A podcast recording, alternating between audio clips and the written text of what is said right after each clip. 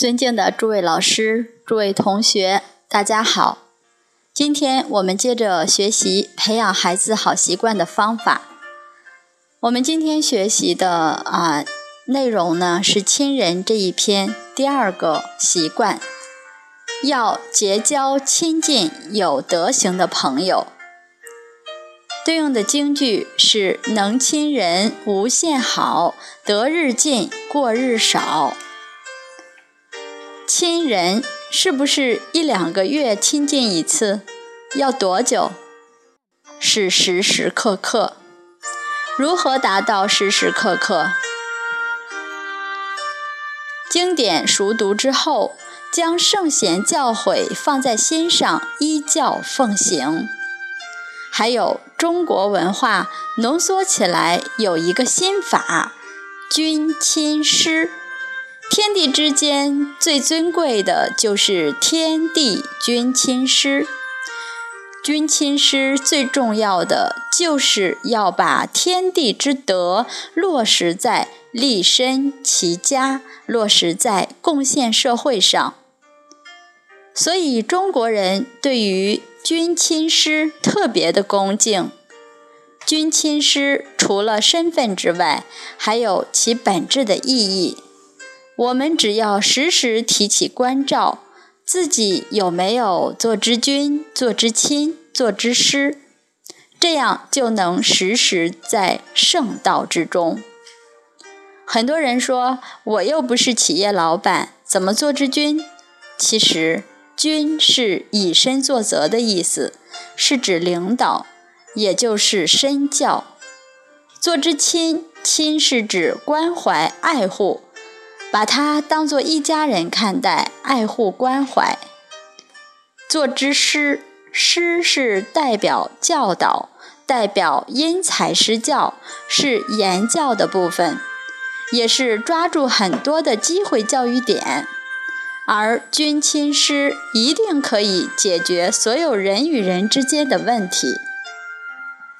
人与人的问题可以得到解决，人与社会的问题能否解决？整个社会只是人群的积累，所以对待人的态度，只要你掌握到了，人与社会的问题就会迎刃而解。人与自然也一定可以和睦相处。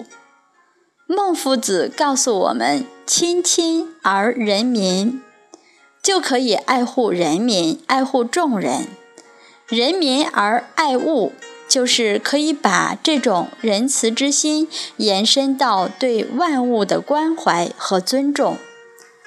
只要能把人与人的关系处好，将是天下太平。我们在人与人当中，时时提醒自己：有没有做到天地君亲师？有没有做到君亲师？用这样的态度，道业精进很快。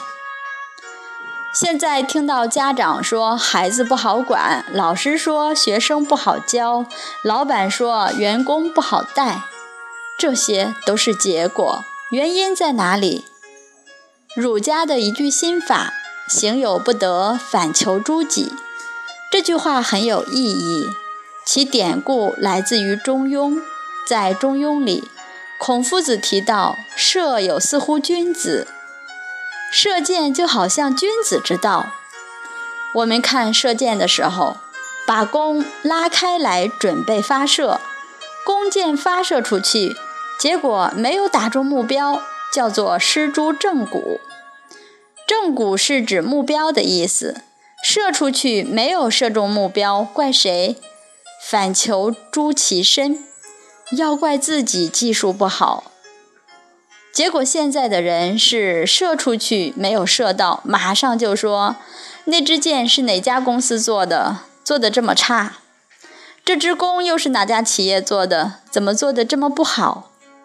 都没找到问题的症结所在，所以孩子不好教，员工不好带，都没有反求诸其身。为什么现在的家长觉得孩子教不好？就是自己没有真正落实君亲师，也没有真正在君亲师上配合的好。现在的家长有没有以身作则？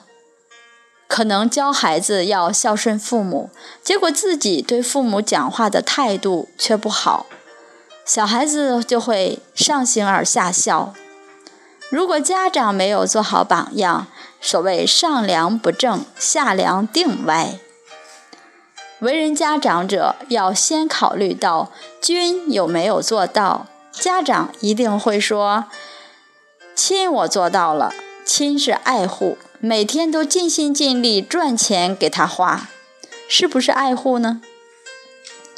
假如这个爱护没有智慧，爱之足以害之。把他宠坏了，那还得了？所以闽南话提到：宠猪举灶，宠子不孝，宠某吵闹，宠夫半夜爬起来哭，宠茶某子难落人家的家教。地方的俚语都含有人生很深的哲理啊，我们说的不标准，呃，看到书上的这个原话是这样。所以这些呢，也是老祖宗传下来的，都是去伪存精，一句话就可以让人生有很大的警醒。教育孩子要以德为本，这样才是真正爱护他。女儿也不能宠，因为把女儿宠坏了，嫁到别人家里，很可能搞得人家鸡犬不宁，鸡飞狗跳。所以教女儿是大事。现在很多年轻人嫁出去脾气很大，三天两头脾气一来就说我要回娘家，结果一回娘家，他的父母居然还跟他说没关系，回来父母给你当靠山。这么做是不是爱孩子？不是。女儿这一生要为人父、为人母，一定要学习懂得忍耐，懂得在境界当中去考验。假如一考验马上就退回去，那她这一生该学的学问都学不到。好，以上就是今天课程的分享啊，关于亲人这里，我们还有。后面的内容，明天再和大家一起学习。感恩大家共同聆听。